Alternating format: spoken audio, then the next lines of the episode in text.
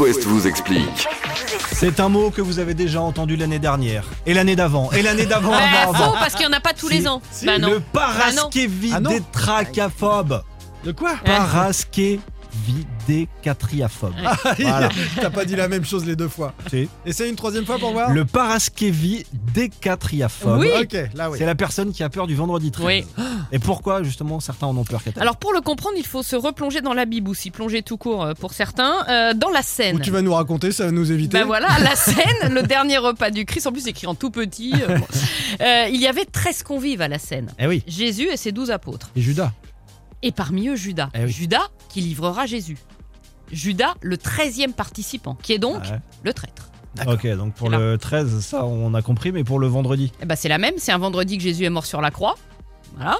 Euh, et il n'y a pas que dans la Bible que le nombre 13 et la journée du vendredi sont associés au malheur. Dans la mythologie nordique, il ne faut pas être très à table non plus.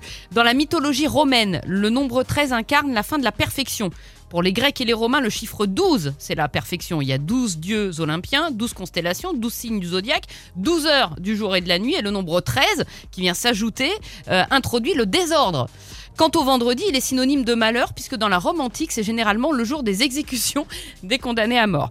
Rappelons quand même que le vendredi 13 n'est pas euh, synonyme de malchance pour tout le monde. La preuve, chaque vendredi 13, la Française des Jeux enregistre trois fois plus de paris que tout autre jour. Ah bah oui, parce que tu dis que tu vas gagner.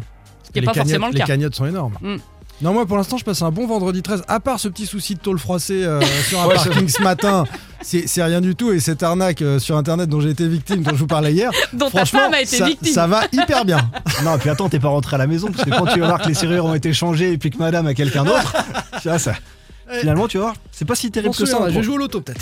Mark Ronson, Bruno Mars, le Humpton Funk, voilà ce qui arrive dans les prochaines minutes de ce vendredi, début de week-end et le Symphony. C'est signé Imagine Dragons et c'est maintenant sur It West. Ever since I